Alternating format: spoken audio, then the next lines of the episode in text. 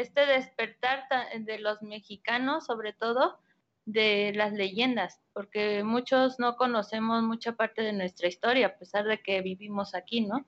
Es muy inmensa y eh, se tiene que conocer mucho, pero también esta parte donde, donde también el mezcal ya está perdiendo, eh, se vuelve más bien algo de moda, entonces se pierde un poquito del, del, del origen.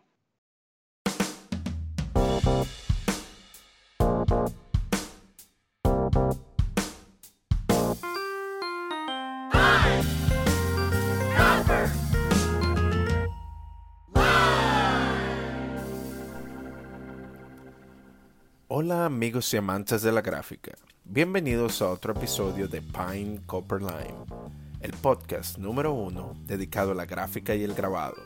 Mi nombre es Reinaldo Gil Zambrano y seré su anfitrión en esta edición en español. PCL emite un nuevo episodio en español cada dos semanas sobre artistas del grabado que están haciendo algo más allá de lo esperado si no quieres perderte de nada, suscríbete ya en tu aplicación favorita donde bajas tus podcasts. Recuerda que puedes encontrar Pine Copper Lime en Instagram y Facebook. Y no olvides en suscribirte para recibir nuestro boletín informativo mensualmente con noticias que acontecen dentro del mundo de la gráfica en nuestra página web www.pinecopperlime.com. También tenemos una página de Patreon donde si cada uno de nuestros 39 mil seguidores en Instagram donara un dólar, nos garantizarían el sustento de producción por todo un año. Te devolveremos el cariño con calcomanías, bolsas de PCL y un chorao en nuestras redes sociales y también, por supuesto, nuestro eterno agradecimiento. Este y todos los días, demostrando que la gráfica está más viva que nunca. Encuentra nuestros episodios en español en el link en nuestra bio Así que si eres un fanático de los episodios, invita a ese alguien que tiene curiosidad sobre la gráfica o un amigo que busca aprender y practicar su oído con el español. Sigue el link en las notas del show para suscribirte. En el programa de hoy estaremos conversando con Jainite Silvestre, artista gráfica mexicana haciendo un trabajo excepcional de relieve desde el taller El Pinche Grabador, desde Guanajuato, México. Hablaremos sobre la creación de gráfica, los rituales, la fauna y la flora únicas de su tierra. Al mismo tiempo, conversaremos sobre la responsabilidad como mujer antigua, protectora de sus raíces ancestrales, donde los dioses caminan con el sol y las diosas florecen sobre la tierra húmeda. Así que, sin más preámbulos, sírvanse su bebida de preferencia, si es un mezcal mejor, y acompáñenme a celebrar la belleza de nuestros rituales, la magia y la monstruosidad con Jainitet Silvestre. Muy buenos días a nuestros queridos oyentes. Hoy tenemos el placer de conversar con Jainite Silvestre. Mucho gusto, Jainite, ¿cómo estás? Muy bien, Reinaldo. Saludos desde México. Muchas gracias por la invitación. Es todo un honor. Ah, muchísimas gracias. Y bueno, y también es un honor para nosotros tenerte en nuestro espacio. ¿Desde qué parte de México nos acompaña? Los acompaño ya muy cerca del centro, que es la, la ciudad de San Miguel de Allende, en Guanajuato. Estoy alrededor de cinco horas lejos de la Ciudad de México para tener un referente. Entonces estoy en esta parte central. Ah, qué bueno. ¿Y cómo está el clima ahorita por allá? Ahorita está muy amable, ya paró el frío, entonces ya al menos nos quitamos unas tres capas de, de suéteres. Entonces ya hace sol, no hace mucho viento, entonces está excelente el clima el día de hoy. Ah, qué bueno, no, me alegro. Entonces no está el clima como para tomarse un chocolatico ni nada por el estilo así, ¿no? Sino para tomarse un poco, algo un poco más refrescante, ¿será? Sí, algo ya refrescante, claro, el café de la mañana, en la tarde algo refrescante y en la noche, ¿por qué un chocolatito? perfecto, perfecto. Bueno, Janite, este, empecemos por el principio. Cuéntanos un poco de tu infancia. ¿Tú creciste en Guanajuato? ¿O en dónde creciste tú? No, mi familia es originaria de la Ciudad de México. Entonces, mi infancia se desarrolla entre la Ciudad de México e Hidalgo. Mi familia trabajó en Hidalgo y también estuvo pues muy aunada a su familia todavía, entonces mi infancia se desarrolló en toda esa parte central. Y mi infancia fue donde conozco el arte prehispánico y de ahí el enamoramiento. ¿Y cómo fueron tus primeros pasos dentro del arte? ¿Cómo llegaste tú a, enamorarte del arte prehispánico? Mis abuelos, yo, yo crecí con mis abuelos, entonces ellos tenían la costumbre de que el 21 de marzo eh, íbamos a Teotihuacán a tomar eh, este, la energía del, del, sol, decían, para tener un nuevo comienzo. Entonces yo me, me empiezo a, acercar a esta cerámica que, que, fue la que más me fascinó, desde pequeña. Y también me llevaba mucho a ruinas arqueológicas, eso sí tenía mucho la costumbre porque mi familia en sí no tiene un acercamiento muy grande con el, con el arte clásico, como pintores o grabadores, nombres. No hay un acercamiento, pero por parte de ellos les agradezco mucho que siempre el, el crecimiento y la habilidad y el aprendizaje siempre me estuvieron apoyando mucho. Entonces, eh, había actividades en algunos parques cerca de la casa donde hacían pequeñas pinturas y me, me, ponían ¿no? a pintar. Empecé a descubrir que tenía mucha fascinación por la creación manual y de ahí mis abuelos me empezaron a apoyar en ese caso. Ah, qué bueno. Entonces tus primeros pasos se dieron más que todo en la pintura, ¿no? Sí. ah, qué bien, qué bien. ¿Y más o menos qué tipo de, de eh, ¿Qué tipo de, pintura hacías? ¿no?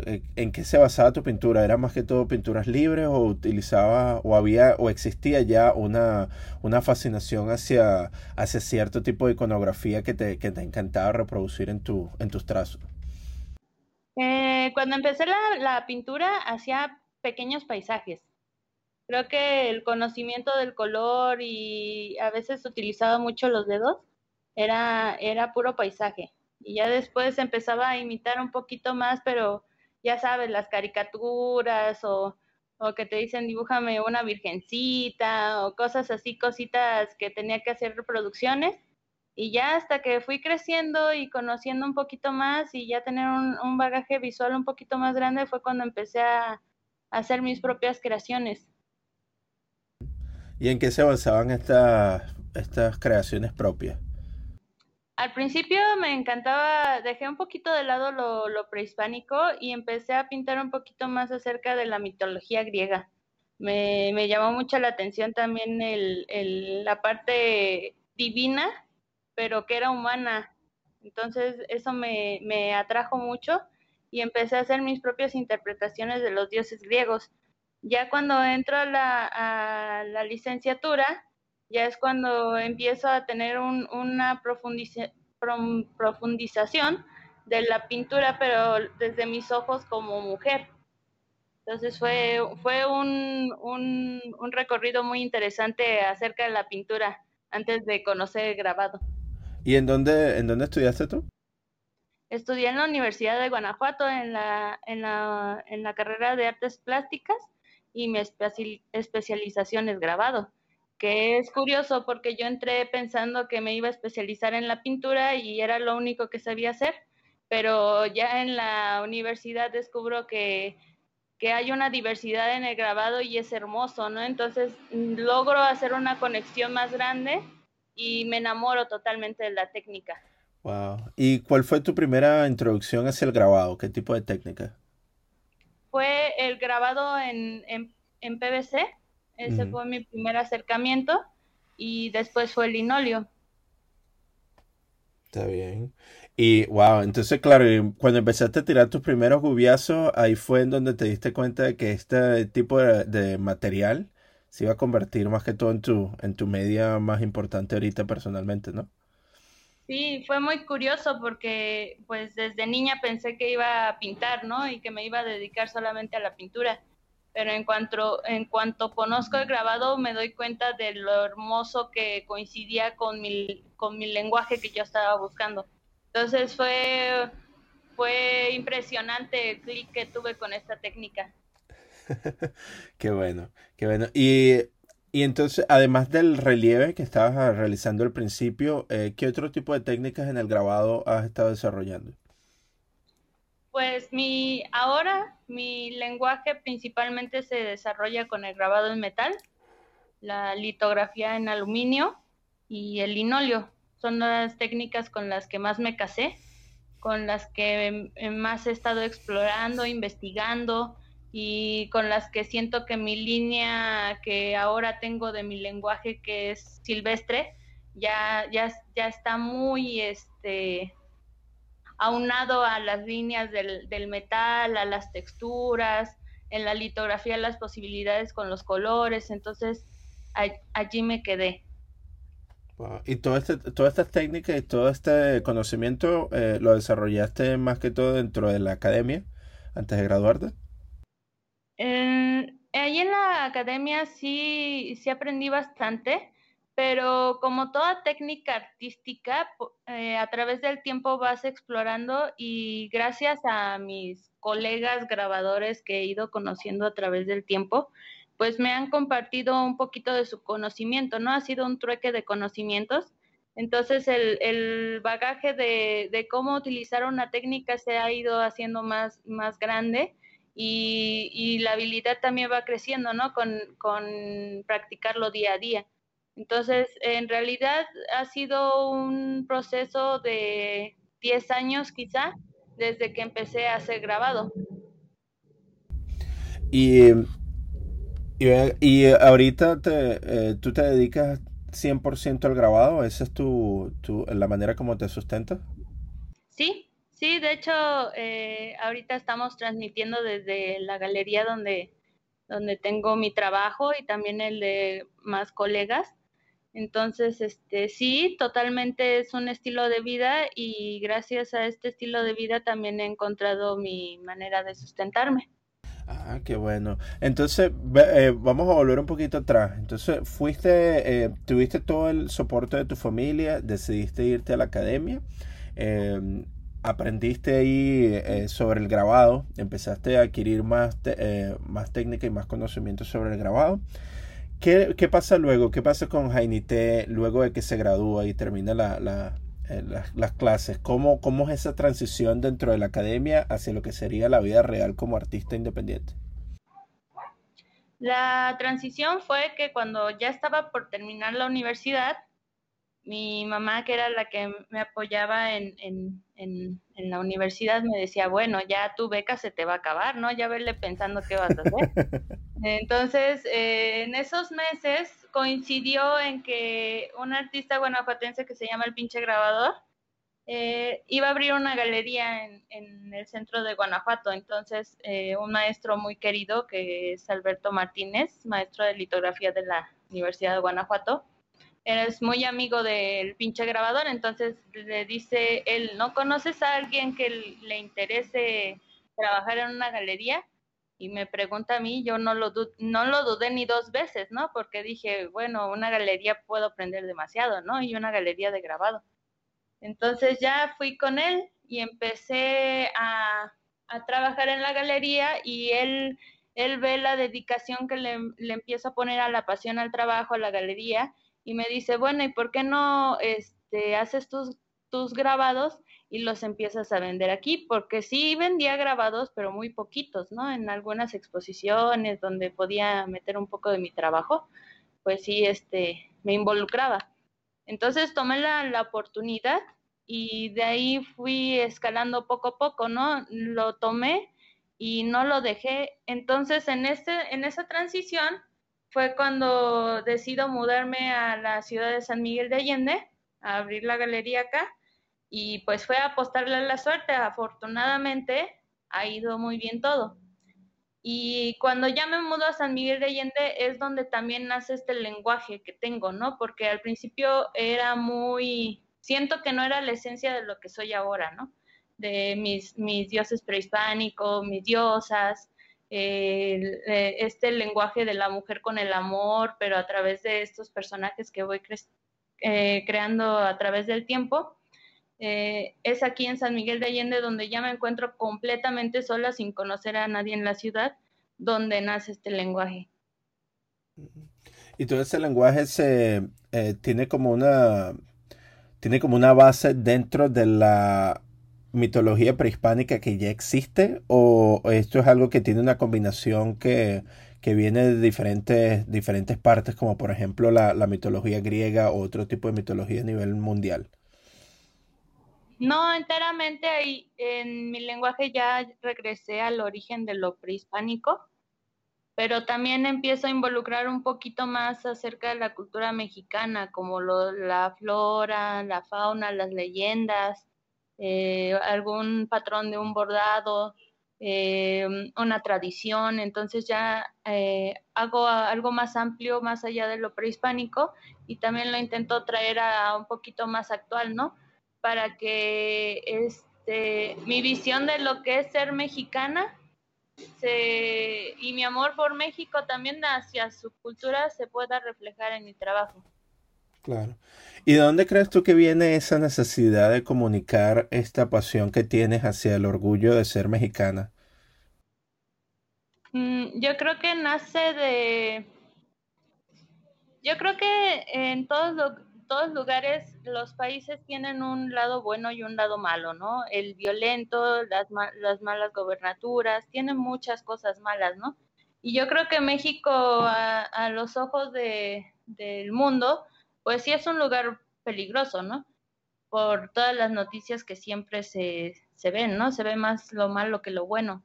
Entonces yo creo que quiero a través de este reflejo eh, invitar a las personas que, conocen mi trabajo a ver, a ver eso bueno que yo veo de mi cultura, que aparte es una hija de este sincretismo que tuvimos con los españoles, ¿no? Y que sigue siendo hasta la fecha una mutación cultural porque los mexicanos somos muy hospitalarios, ¿no? Eh, llega algún modismo, llega una nueva cultura y nosotros la, la cobijamos y la hacemos propia, ¿no? Entonces, yo creo que por eso mi, mi gusto de, mostrar esto a, a, las personas que llegan a tener contacto con, con mi obra. No, qué bueno. Y eso es importante lo que estás eh, reflexionando o diciendo, mejor dicho, porque sí, eh, existe como que ese estereotipo que se crea por medio de las medias, ¿no? Los medios de comunicación tienden a, resaltar muchas veces lo negativo de una comunidad y, y eso es lo que llega a los oídos y a los ojos de muchísimas personas que no viven dentro de ese mismo contexto pero las personas que se desarrollan dentro de, esa, dentro de esas comunidades saben lo, lo bonito, lo bello, las cosas que, los valores que se, que se desarrollan dentro de ese espacio. Y se crea esa especie de orgullo de, de, tratar de resaltar todo ese tipo de, de, de, cuestiones que son positivas, ¿no? Y tratar de, comunicar eso para el resto del mundo. Porque sí existe, eh, es interesante cómo se crea esa idea del miedo, ¿no? Del miedo a llegar y visitar este tipo de lugares simplemente por el mal contexto que se le han dado eh, por medio de los medios de comunicación. Entonces, sí, eh, es importante lo que tú estás haciendo con tu obra, de, de crear una, una, alternativa a ese tipo de opiniones e invitar a la gente que venga a, a ver esa realidad donde tú eres parte también, ¿no? Entonces, eso, eso está, a mí me parece muy, muy bueno lo que estás haciendo en ese sentido. Muchas gracias, muchas gracias. Pues sí, es, es la labor del arte. Eh, siempre lo ha sido. Yo creo que tenemos grandes maestros de los que hemos aprendido, en los que el arte es una huella en la historia.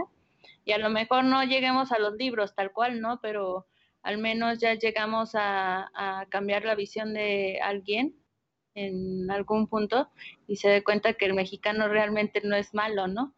Que la cultura es hermosa y a lo mejor despierta en, su, en su mente o en su corazón el investigar un poquito más, ¿no? Exacto. Exacto, indagar un poquito más, ¿no? Que se, que se profundice más esa, esa opinión que tiene para, para que se den cuenta de que, que posiblemente no estén, no estén en lo correcto.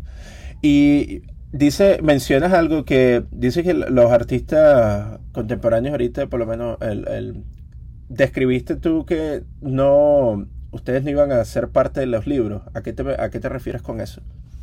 No, o sea que a lo mejor no lleguemos a algo tan grande como llegar a un libro o a los libros de texto, quizá, pero, pero que ya dejamos huella en la historia, ¿no? De la gráfica mexicana, junto con mis contemporáneos amigos y con nuestros maestros, ¿no? También y con los que nos sigan también.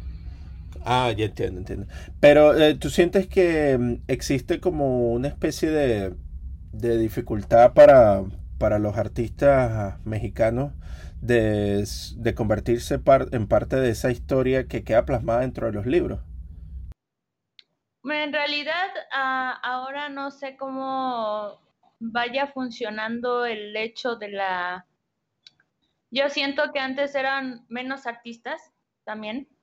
El arte estaba un poquito más, este, eh, digamos, no sé si controlado, no sé si es la palabra correcta, pero siento que ahora con las redes sociales también la, formación artística ha crecido de una manera muy grande y, y no realmente no, no sé cómo vaya a ser históricamente en un futuro la, la, la decisión de quiénes entran a la historia, quiénes no. Pero he conocido colegas muy buenos técnicamente, eh, muchos con unos diálogos eh, artísticos que son impresionantes desde la crítica social hasta la introspección entonces, eh, pues habrá que ver, va a ser muy padre ver cuál es el resultado de la generación artística con la que convivo en este momento y me va a dar mucho gusto si en algún punto yo haya conocido a alguien, ¿no? Ese, eso es lo que creo. Ah, ok.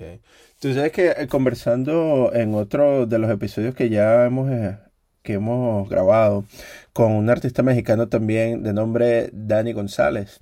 Él nos comentaba también que existía una especie de, de, división en donde había, existían ciertos, ciertos artistas que estas comunidades élite que se dedican a resaltar um, el arte y a escribir los libros de historia que son sumamente eh, subjetivos a lo que ellos consideran que es prominente o que es importante dejan a un lado a muchísimos artistas que tienen orígenes un poco más humildes o que tienen orígenes este más hacia lo hacia lo nativo no que son los, realmente los nativos mexicanos y entonces él comentaba que existían estas élites y hasta que en algún momento no se, no se quebrara esa, estructura, muchísimos artistas eh, mexicanos iban a, estar prácticamente invisibilizados para el resto del mundo como principales contribuyentes de, de, arte y de, la, y de la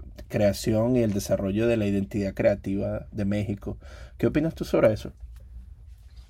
Yo creo que sí hay una división, porque yo creo que hay, hay mm, yo creo que hasta más, más que tres, los artistas de élite, el que ya tienen eh, un manager, el que ya tienen sus curadores, el que ya están con los museos, el que viajan por todo el mundo en exposición en exposición. Eh, ese, es un artista, ¿no? Está el otro independiente, que yo creo, creo que es donde está el, mayor número de artistas, que es el que se autogestiona, el que tiene su propio lugar donde eh, tiene su trabajo o eh, hace lazos con más personas y buscan la manera de también de, sustentarse a través del arte. Y pues eh, ellos están realmente canalizados a que tienen que hacer relaciones artísticas y tienen que estar bien con todas las relaciones posibles para hacer un tronco más fuerte. Y también en, dentro de esa rama yo creo que también está el artista comunitario, el que no le interesa eh, para nada hacerse famoso o tener un nombre, pero hacer una, una labor social en la que quiere salvar, eh, bueno, no, no sé si sea salvar, pero a lo mejor sí darles un, una forma de creación a personas que tienen una vida social muy difícil. Entonces, a través del arte, canalizarlo en vez de hacerlo a través de, algo que, pueda transgredir con la vida de otra persona. Entonces, ese es otro sector artístico importante que yo considero, pero sí creo que haya muchas divisiones dentro del arte y a veces hasta dentro de nosotros como artistas están los bandos, ¿no? Entonces, si este se habla con ese artista que me cae mal, pues ya también no te quiero hablar, ¿no? este, no me gusta su obra, no me gusta cómo me miró. También yo siento que esta parte del artista es muy, muy volátil, muy visceral. Wow, ¿Es, esa una realidad dentro de la comunidad artística donde, donde te desarrolla? Sí, también hay, hay divisiones entre, entre nosotros. Eh, eh, a mí no me gusta para nada ese tipo de divisiones y tampoco no, no tomo bandos porque yo creo que eh, siempre hay un, hay algo, todos tienen algo que ofrecer y yo también les puedo agradecer de esa forma, ¿no? También con una amistad o con, con alguna gestión o si hay un trabajo que yo no pueda hacer, pues se los doy, ¿no? Como, o si ellos, ellos también tienen algo este, que, que les interesa que yo, yo participe, también me, me invitan, ¿no? Entonces yo estoy muy agradecida realmente con todos los grabadores que he conocido en México. Qué bueno. Qué bueno, sí, porque al principio me mencionaste que eh, le debías bastante a, otros artistas que te habían ayudado en tu desarrollo, ¿no? Que te habían contribuido con tu, con tu conocimiento y, te habían prestado, eh, habían contribuido de alguna manera em, con, el desarrollo de tu obra, ¿no? Dándote tips, eh, pasando, e intercambiando información más que todo, ¿no? Sí, sí, pues he, he, conocido eh, artistas que, que han compartido, a lo mejor me dicen, tu obra me recuerda a este personaje, ¿no? Y me comparten información. O me dicen, mira, yo utilizo para esta técnica esto, pruébalo. Y pues me quedo ahí, ¿no? Es, es algo muy padre. Es, realmente las relaciones artísticas llegan a ser muy fructíferas. Qué bueno, sí, y eso, eso es una de las cuestiones que personalmente me, encanta del grabado, que tiene esa capacidad de, colaboración ¿no? y de solidaridad entre, las, entre los artistas, a pesar de que en ciertos círculos existe ese ego, ¿no? Que, que no les permite a veces este, una, una colaboración eh, del todo, ¿no? Porque, como tú bien has dicho, ¿no? Existen personas que tal vez no están interesadas en eso o tienen otro tipo de, de dificultades para relacionarse con otros. Pero cuéntame un poco más, eh, ¿me, podrías recordar el nombre de la galería donde trabajas? Eh, la galería donde estoy se llama Galería de Grabado Mexicano y estamos ubicados en el centro de San Miguel de Allende. Ah, perfecto. Entonces ahí pueden venir a, a observar eh, las obras que, se están realizando ahí. ¿Y qué tipo de servicios crean ustedes dentro de esa galería? ¿Ustedes tienen eh, prensas para, imprimir? ¿Tienen eh, qué tipo de técnicas se pueden desarrollar dentro de la galería? Aquí en, en la galería solamente es galería, pero la mayoría de lo que tenemos aquí se produce en la ciudad de Guanajuato, en el taller El Pinche Grabador. También los, los invito a que a que busquen ese proyecto. Y, eh, tenemos también obra de otros artistas mexicanos como eh, este Cabrito, eh, Meca Cabrito de Oaxaca, la maestra Angélica Escárcega de Guanajuato, Violeta Juárez también de la Ciudad de México, Gabriela Morac de Ciudad de México también, César Villegas de Oaxaca y, y se están sumando más personas. Ellos eh, producen desde su taller y ya aquí nosotros recibimos la obra y nos encargamos de, gestionarla y, ahora sí que se, que se venda algo, ¿no? Perfecto, no está bien. Sí, ahí nombraste varios nombres que eh, los que los cuales he tenido el placer de conocer por medio de las redes sociales, como tú bien habías mencionado antes, ¿no? que, que nos ponen a todos nos dan el acceso a muchísimos de estos talleres que alrededor del mundo, ¿no? Sobre todo durante la pandemia que no hemos tenido la oportunidad de viajar, pero ahora podemos hacer esos pequeños viajes dentro de, dentro de, la, de las redes sociales y darnos cuenta de lo que se está produciendo allá, ¿no? Que es una, una rica historia lo que tienen ustedes con respecto al grabado allá en, en México. Y quería preguntarte también, entonces, ¿tú produces tu trabajo desde el pinche grabador? Sí, Sí, allá este, hice una mancuerna con el pinche grabador, entonces ya hago mi producción allá en el taller. Originalmente lo tenía aquí en la ciudad de Guanajuato, de San Miguel de Allende, perdón, pero después este, unimos ambos proyectos y hicimos uno en la, en la ciudad de, de Guanajuato. ¿Y qué tan lejos te queda ese taller? Me queda a una hora de distancia. Ok. ¿Y eso es un viaje que haces todos los días tú para poder hacer tu trabajo o cómo, cómo te planificas ahí? No, lo, lo hago una vez por semana, entonces aquí en, en San Miguel de Allende hago la producción de placas y ya solamente me dedico a, a la impresión en, en la ciudad de Guanajuato. Sí, no, y bueno, también otra de las cuestiones que me estaba llamando la atención al principio cuando estabas mencionando que mientras desarrollas tu trabajo, uno de los objetivos que tenía era desarrollar esa visión como mujer dentro de la comunidad. ¿Cómo crees tú que ha sido ese, esa travesía para ti de, para, para incorporar esa visión personal eh, dentro de tu trabajo? Mm, creo que el empieza con la serie que se llama Bendecida, así la nombré, porque fue yo estaba viendo mi, mi trabajo y sentía que no tenía un alma. Entonces empecé a preguntarme quién era yo y qué, cuáles eran mis orígenes. Me doy cuenta que mi origen total pues fue cuando, cuando desde niña, ¿no? Lo que te contaba de que iba a Teotihuacán y cómo era la cerámica y cómo me llamaba la atención. Entonces empecé a investigar un poco más acerca de cómo era la visión de la mujer prehispánica y me di cuenta que, que pues es eso, ¿no? Yo también me considero una mujer este, antigua.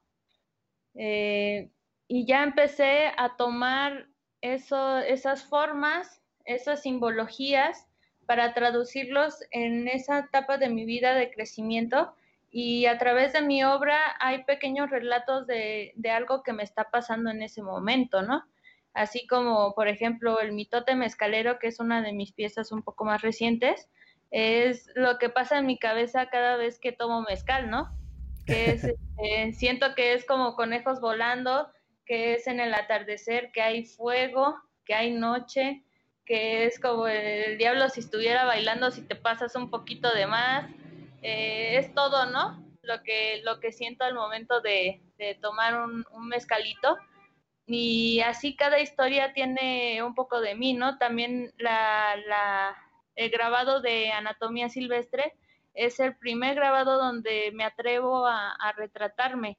Entonces es totalmente lo, como, como me percibo. Y así fui, este, así fui creando las, las piezas con un poco de mi, de mi historia, pero siempre intento eh, traducirlo en una forma femenina, que es este, una forma femenina hasta a veces monstruosa, ¿no? Porque a veces también mm, somos unas mujeres, mujeres monstruo, ¿no? Mujeres poderosas. Jainite, eh, eh, mencionaste que te consideras una mujer antigua. ¿A qué te refieres con eso? Con una mujer eh, de, de, un compromiso con la historia antigua de México. Ah, perfecto. Y cuando tú describes, usted te, te describes a ti como una mujer monstruosa, poderosa, ¿A qué, ¿A qué viene ese concepto de monstruosidad? ¿Cómo, cómo, lo, ¿Cómo lo llevas o cómo lo desarrollas dentro de tu obra? Lo desarrollo con composiciones en, en, mis, mis, grabados, donde a lo mejor no es una pose posible humanamente o no es una posición cómoda, pero es flexible, es, puede hacer lo que quiera esa, esa mujer. Entonces voy hasta la monstruosidad, desde, no desde un lado este, negativo, sino la monstruosidad de que se puede hacer todo, ¿no? Y es, es una imagen que, que quiere impactar en ese momento. Eso me llama mucho la atención porque la forma como tú describiste tu experiencia cada vez que eh, bebes mezcal eh, y toda la iconografía que, es, que nutre ese tipo de narrativa visual que estás desarrollando, me, ya, eh, me recuerda mucho a lo que sería el realismo mágico, ¿no? Eh, un contexto mágico de una situación que es muy real, como es el hecho de, de, de, beber mezcal, ¿no? Que, que, es algo muy propio de, de ustedes los mexicanos.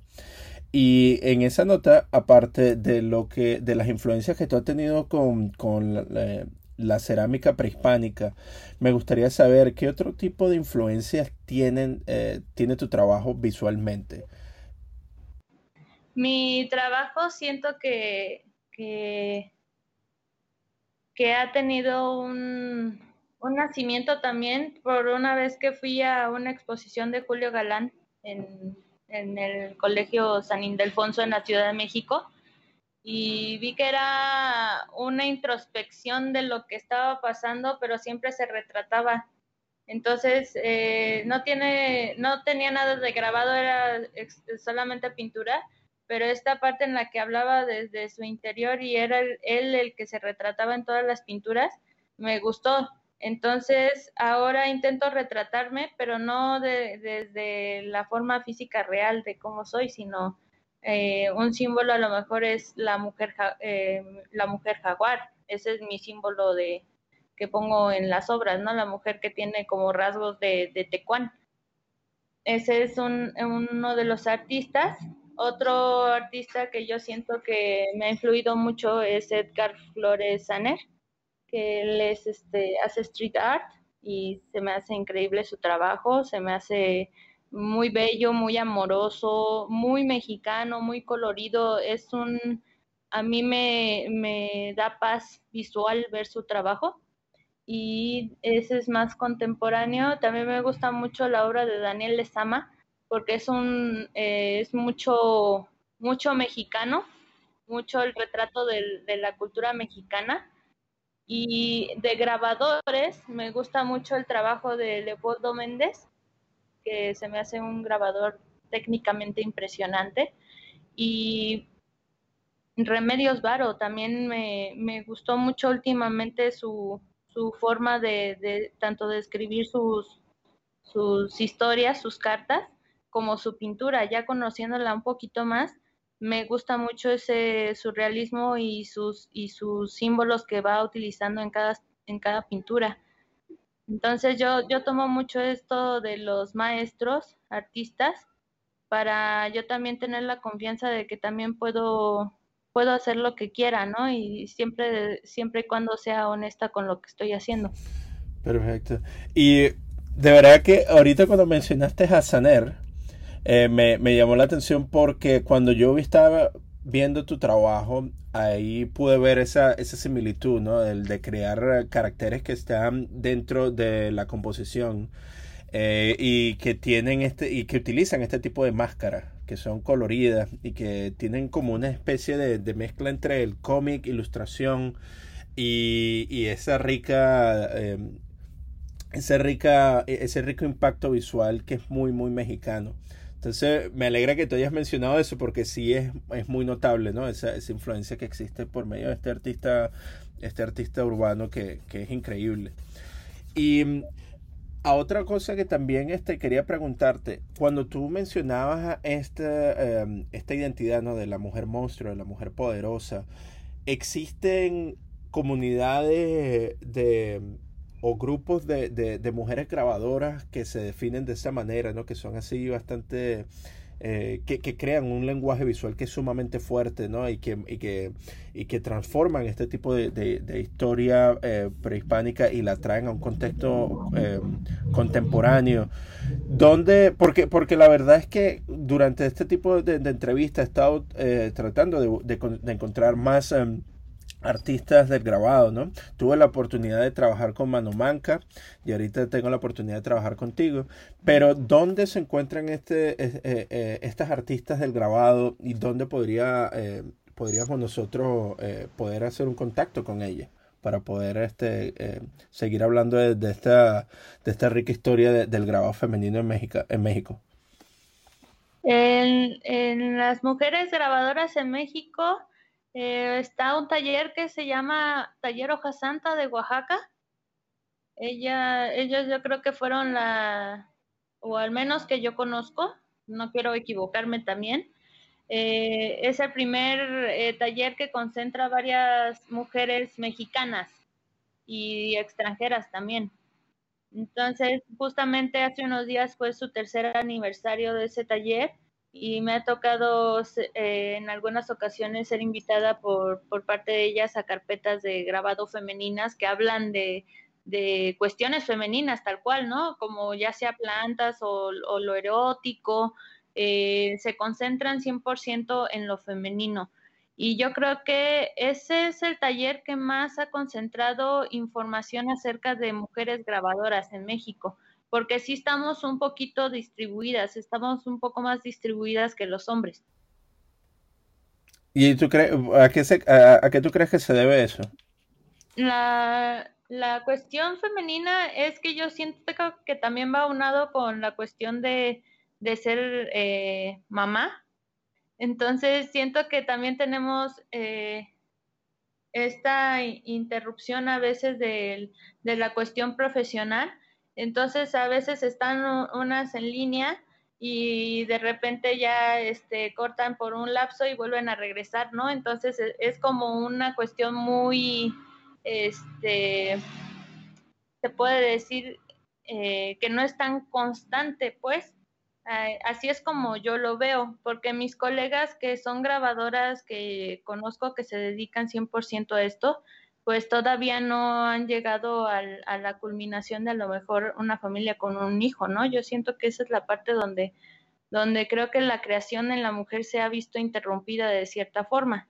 No quiero decir que sea malo tener hijos, claro, pero sí creo que hay un compromiso tal cual, ¿no? De la mujer con la familia.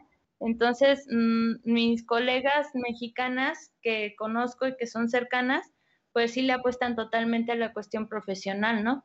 A esa parte y somos un, un grupo un poquito más reducido.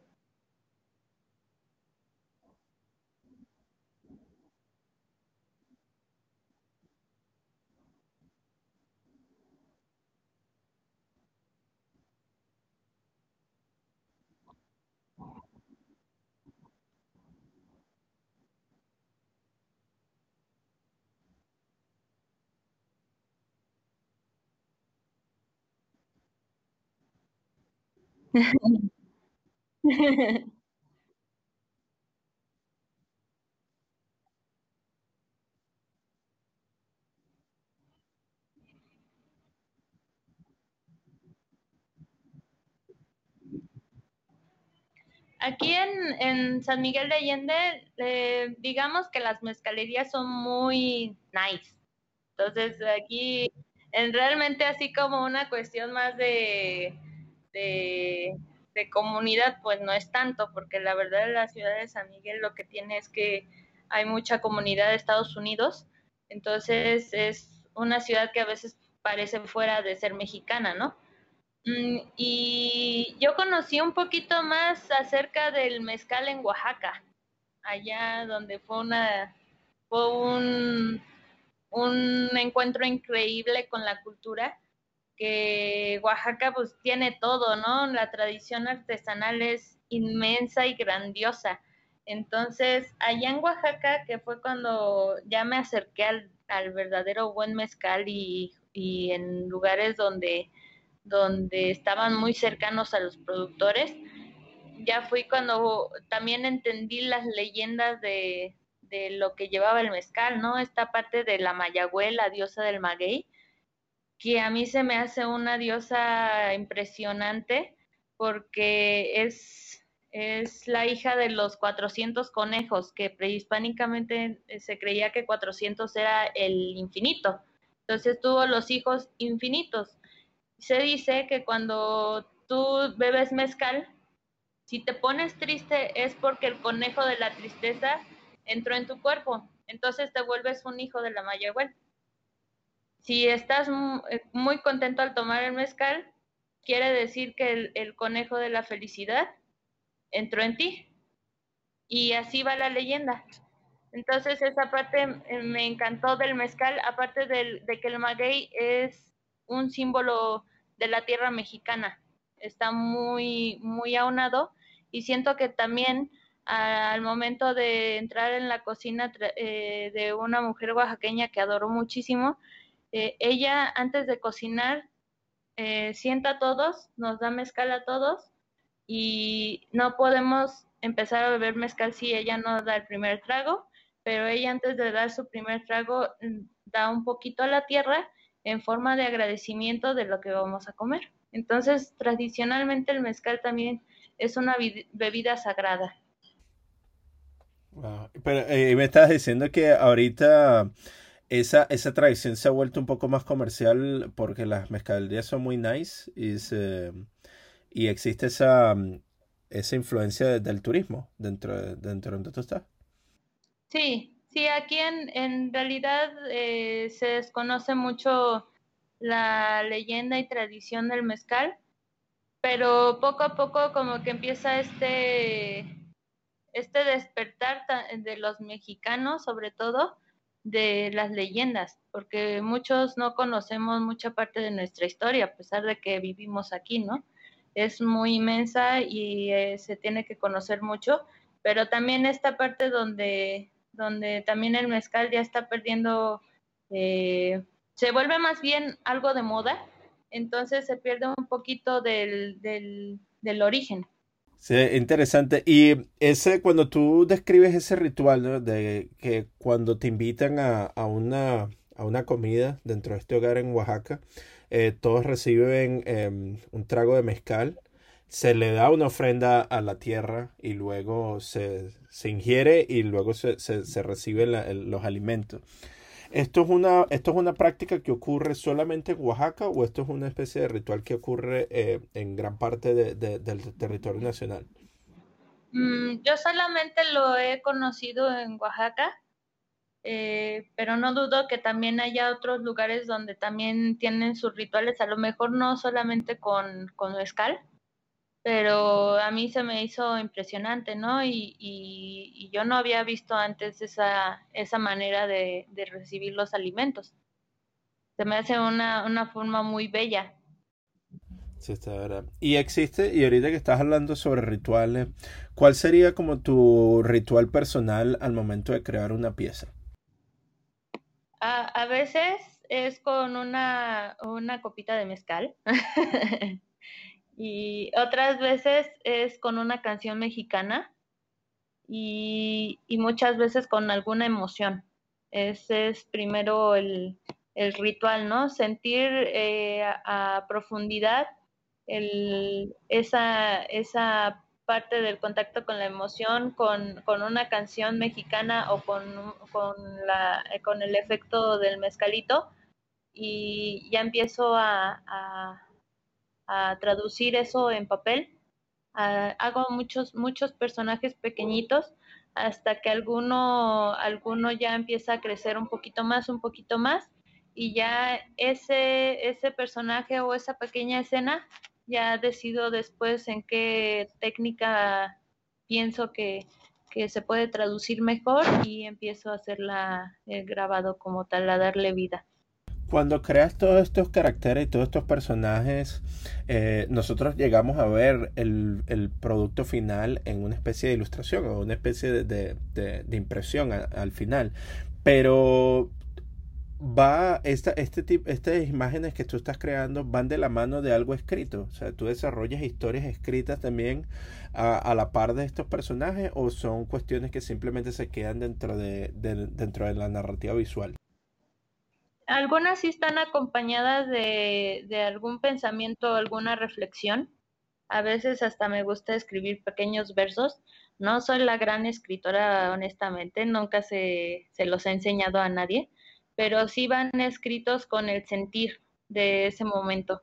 Entonces siento que, que, que intento hacerlo más eh, cercana, la ilustración más cercana posible a la sensación que estaba teniendo en ese momento para que a la persona que, guste tener mi trabajo en casa tenga un poquito de, conexión con ese momento, ¿no? A lo mejor hasta la misma emoción o, algo cercano a su historia.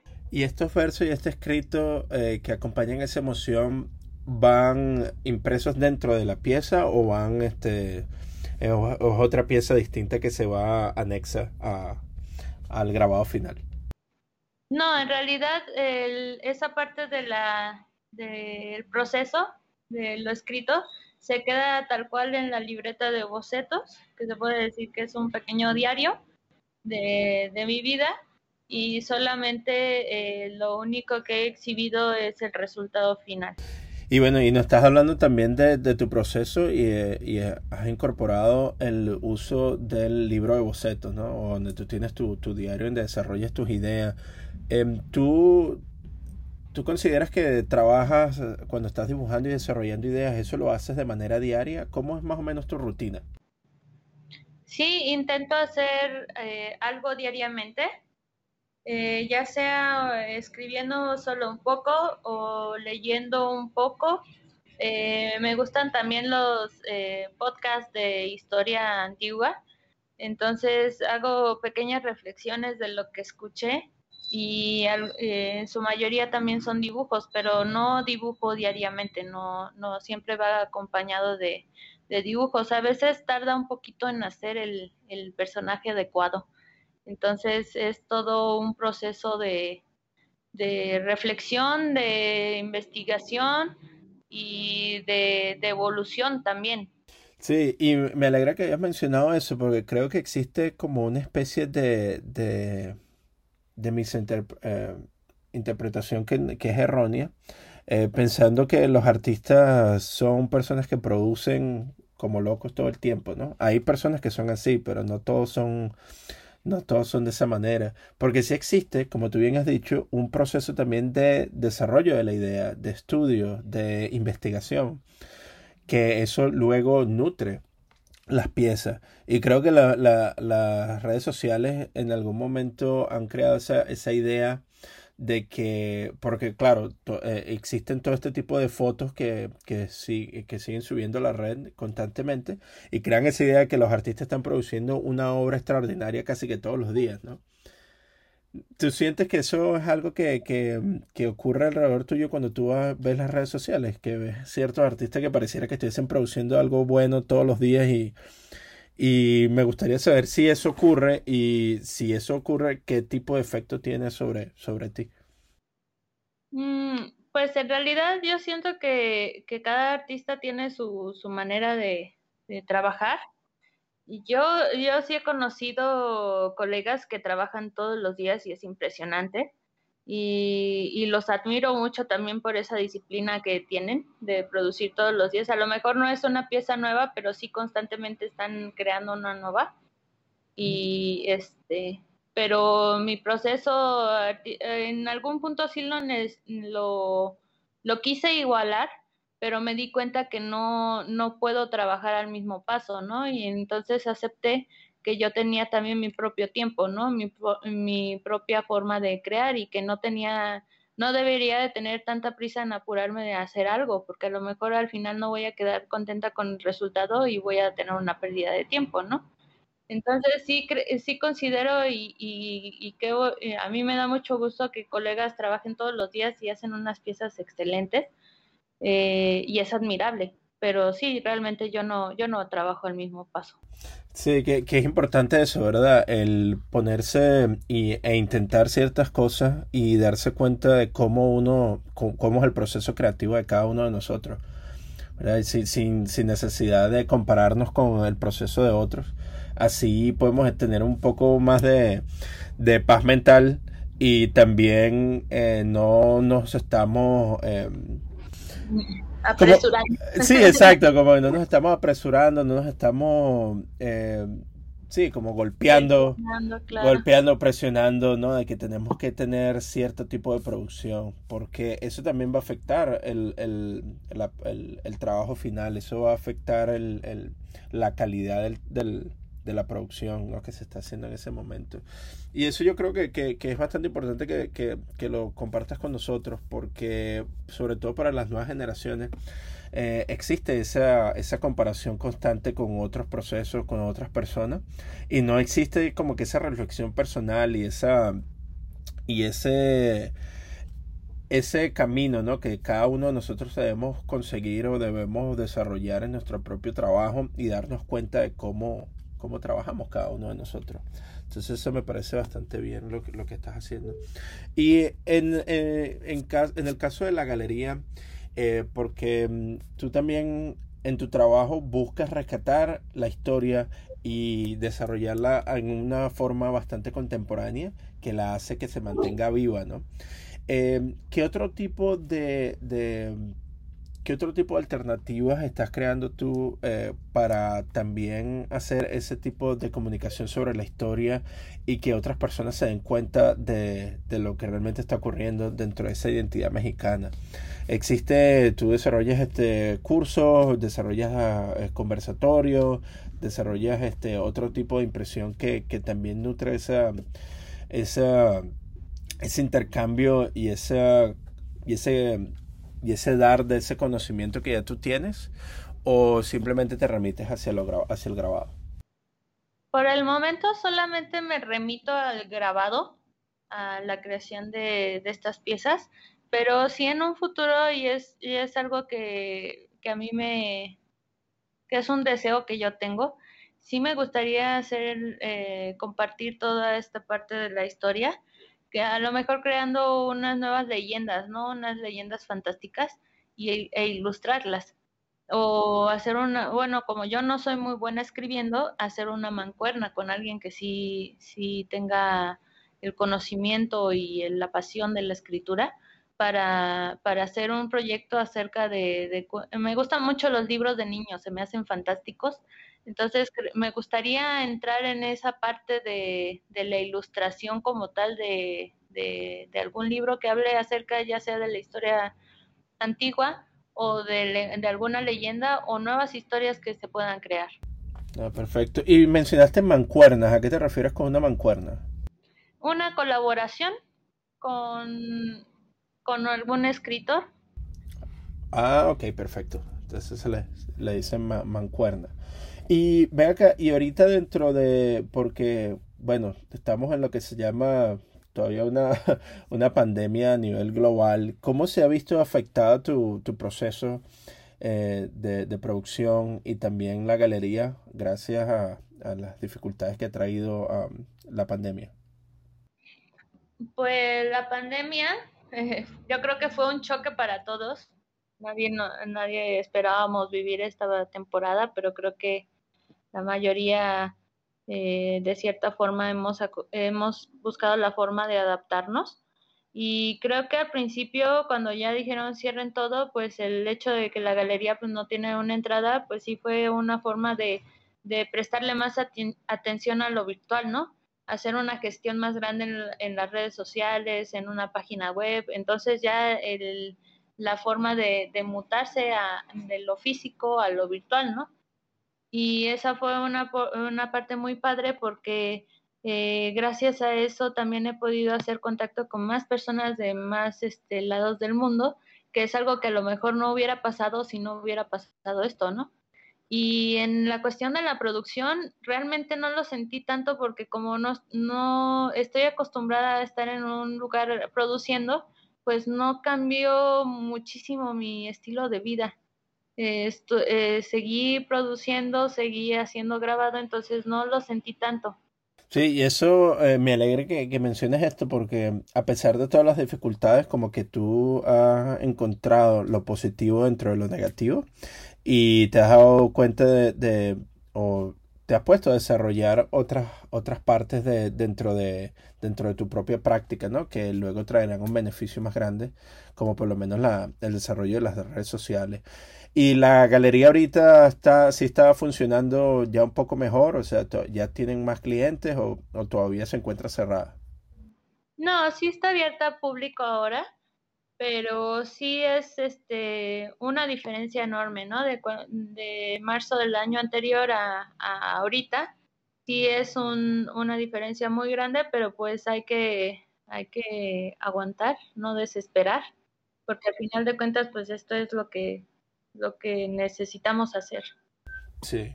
¿Y qué tipo de, cuáles son tus expectativas para, para el año que viene con, con, referente a esta situación? ¿Crees que va a mejorar las cosas o cómo, cómo lo ves? Mm, yo siento que, que sí va a tardar alrededor de un año para ya empezar a ver un cambio real. Eh, pues realmente esto yo creo que ni siquiera las personas este, más poderosas conocen, o a lo mejor ella sí, no lo sé, eh, sepan cómo está transformándose este reaccionar social, ¿no? Entonces puede ser a lo mejor una sorpresa que ya en medio año esto empiece a componerse o puede tardar dos o puede tardar uno, ¿no? En realidad eh, eh, hace mucho tiempo dejé de preguntarme esto porque sí me causaba muchísima incertidumbre y ya solamente estoy dejando que pase lo que tenga que pasar y ya si en algún punto eh, las cosas empiezan a poner más difíciles, pues empezar a ver cuál es la, el plan B. Bueno, y esto me parece una, una buena nota para cerrar nuestra conversación de hoy. primero que nada, muchísimas gracias por, compartir tu trabajo, tu historia y un poco de tu tiempo con nosotros y con nuestros oyentes. Y antes de irnos, y antes de irnos me gustaría que invitarte a tomar este espacio para que nos cuentes un poco sobre eh, tus redes sociales, dónde podemos ver tu trabajo, dónde podemos ubicarte en persona y eh, qué tipo de proyecto estás desarrollando ahorita. Mm, muchas gracias a ustedes, muchas gracias Raimundo, Reinaldo, perdóname, ya te estoy cambiando el nombre. Eh, muchísimas gracias, estoy muy agradecida, la verdad es que es una página que sí, que sigo y me sorprendió mucho, la verdad no podía contener mi alegría y pueden seguirme en mis redes sociales, estoy como Jainite Silvestre, tanto en Instagram como en Facebook. Y también está mi página web donde pueden conocer todo el trabajo, que es www.jainitesilvestre.com.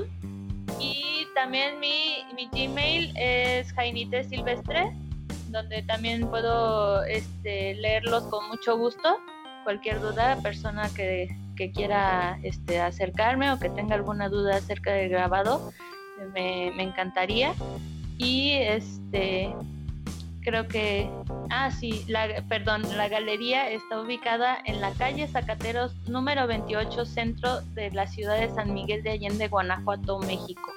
Aquí los recibimos con mucho gusto. Ah, muy, bueno, muchísimas gracias, Jainite, por tu tiempo y por y por compartir un poco sobre, sobre tu trabajo. Estamos muy agradecidos y mantendremos ese ojo dentro de las redes sociales, eh, buscando y, esperando mucho más de, de la producción de tu trabajo y fascinándonos con esa rica historia que estás desarrollando. Muchas gracias. No, muchas gracias a ti. Bueno, este ha sido nuestro episodio del día. Acompáñenos en dos semanas cuando estaremos conversando con Guache desde Bogotá, Colombia. Este episodio fue escrito y editado por mí, Reinaldo Gil Zambrano, producido por Miranda Metcalf, con ayuda de Timothy Pausek y música de Joshua Weber. Mil gracias y hasta la próxima.